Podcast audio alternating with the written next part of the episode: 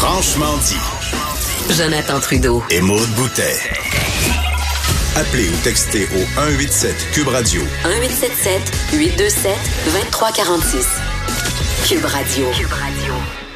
Avec grand plaisir, comme à chaque mercredi, on rejoint l'historien Denis Anger qui est au bout du fil aujourd'hui parce que est-ce que Denis, t'es quelque part sur, euh, sur l'eau, sur la mer, sur l'océan, quoi? Oh, Denis est pas là? Ah, OK. Bon, ben, Maude, euh, est-ce que c'est normal que j'entende pas Maude? Est-ce que je On peux est parler en- à Maude? On est en train de l'appeler. On, Ok, pa- ben, on était sûr et certain qu'il était, euh, qu'il était en studio, comme d'habitude, notre Denis Anger. Mais euh, il va être sur, euh, au bout de la ligne dans, dans une minute ou moins, à peu près. On peut se faire une petite nouvelle. De quoi tu veux qu'on jase OK, en ben, sinon, peut-être te dire que en ce moment, c'est le Bloc québécois qui fait son, son point de presse. Je les vois tous défiler, là, un après l'autre. J'ai vu le Euh, parti vert avec Mi- ses, ses baleines gonflables. Ouais, j'ai pas vu ça. Raconte. Ben, c'est tu sais des les, les baleines là, comme euh, Willy là, les euh, des orques. Ben eux, il y en avait à leur lancement de campagne, il y en avait deux trois deux trois des orques gonflables, tu sais comme quand tu mets dans tu peux mettre ça dans une piscine. là. C'était Ouais, pour faire référence à si je me trompe pas là Trans Mountain puis euh, puis toute cette affaire là. Eh ben, Donc eh ben, OK, on va aller rejo- gonflables qui s'invitent. Bon, on va aller rejoindre notre Denis Anger qui est au bout du fil. Salut, Denis. Salut Jonathan, je suis euh, aussi au bout du monde, hein, vous savez, je suis, euh, Ben oui. je suis près de Kingston en Ontario. Je- J'accueille un groupe de visiteurs français, belges qui viennent découvrir la beauté du Saint-Laurent et des Grands Lacs. Euh, Et euh, ben, j'étais au Grand Fort Henri, là, qu'on connaît peut-être, euh, qui est l'équivalent ontarien de la citadelle à Québec. Puis en ce 11 septembre, ben, ça m'a rappelé un peu le, un peu, le, le caractère un peu, comment dire, dramatique du 11 septembre. Hein, Jonathan, euh, vous êtes tout jeune, mais même vous, vous devez vous souvenir de Ben oui. où j'étais le 11 septembre 2001. Il se passait quoi? Je pense que dans l'histoire des sociétés, il y a peu de ces événements où, euh, euh, par Mhm. exemple, l'assassinat de Kennedy, ceux qui sont qui étaient assez vieux pour s'en souvenir s'en souviennent. Le premier alunissage de Armstrong sur la Lune, on s'en souvient. Ben, le 11 septembre 2001, on s'en souvient, et de manière encore plus dramatique que tous les autres événements dont on peut se souvenir. Toi, de- Denis, pour le fun, le, dix- le, le 11 septembre, t'é- t'étais où? Tu faisais quoi quand, quand tu as eu euh, connaissance pour la première fois de ce qui se passait?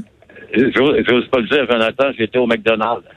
À l'époque, je travaillais pour un organisme à Québec qui s'appelait la Commission de la capitale nationale du Québec, un organisme gouvernemental qui fait de la mise en valeur de Québec et de la promotion. Donc, avant d'aller au bureau, 8h30, 9h moins 25, je vais au McDo chercher mon petit café croissant.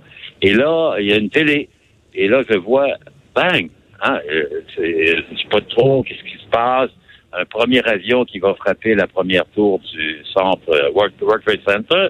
Et là, il y a plein de, euh, comment dire, de suppositions. On rappelle qu'en 1944, il y avait un bombardier qui avait frappé dans l'Empire State Building, un accident de navigation. Et 15 minutes plus tard, rebang, hein, on s'en souviendra, Mhm. qui a donné l'indication qu'il s'agissait de quelque chose qui était un complot très large. C'est quand le deuxième Airbus est allé taper dans le World Trade Center. Évidemment, quelques minutes plus tard, il y a eu celui qui a frappé le Pentagone, celui qui s'est abattu en Pennsylvanie, et les États-Unis et un peu le monde occidental, on s'est senti, comment dire, les Attaqué. objets d'une attaque concertée. Assurément, le, le, le, le- sentiment, c'était que les États-Unis, que l'Amérique était sous attaque. En fait, c'était même dit comme ça, we are under attack. Ah ouais, Et ouais. ce, qu'on va, ce qu'on va aborder ensemble dans les quelques minutes qu'on a ensemble, c'est à quel point, à partir du 11 septembre 2001, un peu lorsqu'il y a eu, euh, entre autres aussi l'attaque de, de Pearl Harbor, qui, qui est venu, qui a, qui, qui a ramené ultimement les, les États-Unis à se lancer dans la deuxième guerre mondiale et tous les, les changements qui s'en sont suivis, à quel point le 11 septembre a changé le monde dans lequel on vivait. Tout à fait. Il nous a amenés dans le monde un peu désarticulé, désorganisé dans lequel on vit. Vous rappeliez Pearl Harbor, euh, Jonathan. Savez-vous que le 11 septembre, il y a 50% de plus d'Américains qui sont morts que dans l'attaque de Pearl Harbor? Le Pearl Harbor, c'est un peu plus de 2000. euh, Le 11 septembre, c'est 3000.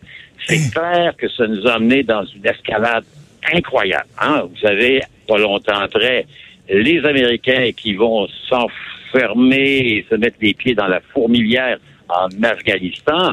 Et il y a bien les Canadiens aujourd'hui, de jeunes soldats qui ont perdu la vie, des gars de chez nous, des filles de chez nous, ou qui traînent un handicap à long terme à cause de cet euh, irréductible conflit en, Afghanistan. Les talibans, on pensait qu'ils étaient exterminés. On apprend la semaine dernière qu'ils risquent d'être reçus par le président Trump à la Maison-Blanche. C'est pas croyable. On a eu ensuite quoi? On a eu la, chute de Saddam Hussein. Euh, Saddam Hussein, c'est un dictateur, c'est un violent, c'est un assassin, mais il apportait une stabilité au Moyen-Orient. On l'a renversé dans la suite du 11 septembre et on a créé là une fourmilière de gens, euh, les sunnites, les chiites, les conflits. Ça s'est propagé à la Syrie à côté, euh, Kadhafi, la Libye, même chose. Le 11 septembre, c'est le début de, comment dire, de cet univers qui est instable, imprévisible dans lequel on vit. Je suis avec des gens qui viennent de Paris, donc eux, c'est le Bataclan, c'est les attentats, c'est le communautarisme. Mmh. Et pour tout le monde, Jonathan, c'est le déplaisir d'avoir à prendre l'avion avec un contrôle, deux contrôles, trois contrôles. On a oublié ça, mais avant le 11 septembre, les radars, les détecteurs de métal, la fouille systématique, ça n'existait pas dans les aéroports. Vous aviez votre carte d'embarquement, tout sourire, vous la remettiez, vous embarquiez. Donc, il y a une psychose qui s'est établie, il y a un univers qui est instable, et tout ça, c'est la conséquence du 11 septembre, puis peut-être un peu en terminant, et la conséquence directe d'Américains qui, dans les années 80, ont décidé de dire les Soviétiques, les communistes, c'est des méchants, ils sont en Afghanistan, on va aider ceux qui se battent contre, comme les Russes avaient aidé les Viet Cong. On a armé Al-Qaïda, on a armé les talibans. Il y avait un représentant américain, et d'ailleurs, il y a un assez bon film qui a été fait avec Tom Hanks, qui s'appelait Charles Wilson lancé une campagne. On leur a donné les armes qui ont permis de repousser les Soviétiques. C'est sûr qu'à Washington, on était bien content. Les Russes avaient leur Vietnam, mais on a, d'une certaine manière, créé le monstre, les talibans, Al-Qaïda et Ben Laden. Et c'est pas étonnant que Ben Laden, hmm. qu'on l'a finalement retrouvé pour le liquider, c'était en Afghanistan. Ce que ça a mis en lumière aussi, tu sais, le 11 septembre, Denis, c'est cette espèce de naïveté-là qu'on avait que, collectivement, parce que, tu sais, oui, on était, bon, euh, sensibilisés à la réalité des guerres, des, des, des conflits entre pays, mais, puis oui, le, bon, évidemment, le terrorisme n'a pas été inventé le 11 septembre 2001, mais de d'y aller de, puis je, je, sais que c'est lourd ce que je dis, mais je, je, je pèse quand même mes mots, d'y aller d'un geste aussi banal. Tu sais, parce que dans le fond, quand tu y penses, là, des gens qui sont à l'intérieur d'un avion, qui cognent dans un cockpit avec un exacto, qui prennent le, le, le, commande de l'avion. Tu sais, c'est pas à, peu près n'importe qui pouvait faire ça. Et là, tu dis, hein, cette naïveté-là nous amenait à faire fi de la vulnérabilité qu'on avait réellement. Et c'est ça qui était, moi j'avais 20 ans, là. je me souviens que le sentiment, qui, qui, un moment donné a fini par s'estomper, mais le sentiment qui nous, nous envahissait, c'est à quel point cet équilibre-là était fragile et que du jour au lendemain, pouf, quelque chose pouvait arriver, euh, l'équilibre pouvait euh, euh, ne, plus exister, notre sécurité, etc. C'est ça qui frappait tellement l'imaginaire collectif dans ce ben, drame. Vous avez parfaitement raison, parce qu'avant, euh, c'était une guerre arme et un conflit, une arme une bombe, quelque chose qui était qui correspondait à des normes de telle manière. Là, il n'y en a plus de normes. C'est n'importe qui, c'est n'importe quoi.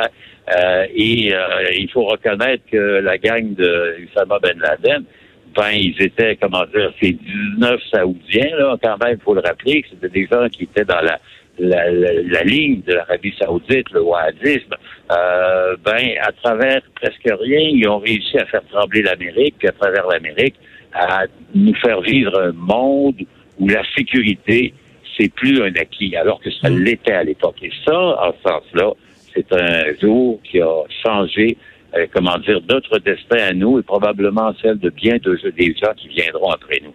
11 septembre, ciel que ça aurait été bien si ça n'avait pas existé. Oui, assurément. Denis, toujours un plaisir de te parler. Bonne continuation euh, sur la route avec euh, tes touristes. Avec mes, mes amis français, luxembourgeois et belges. Oui, je veux leur transmettre celle de tous les Québécois. Hein, Excellent. C'est bon. Ben, merci, Denis. À bientôt.